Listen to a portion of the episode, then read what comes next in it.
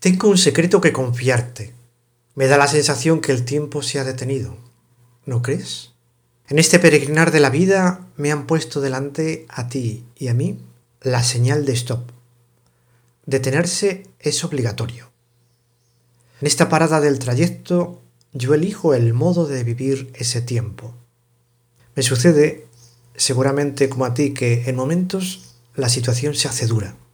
Sin embargo, a pesar de todo, deseo una mirada positiva sobre la realidad, contemplar sin miedo cómo soy por dentro, atreverme a bucear en mi interior y desde ahí, en el silencio del corazón, descubro la meta, el horizonte hacia donde dirigir mis pasos.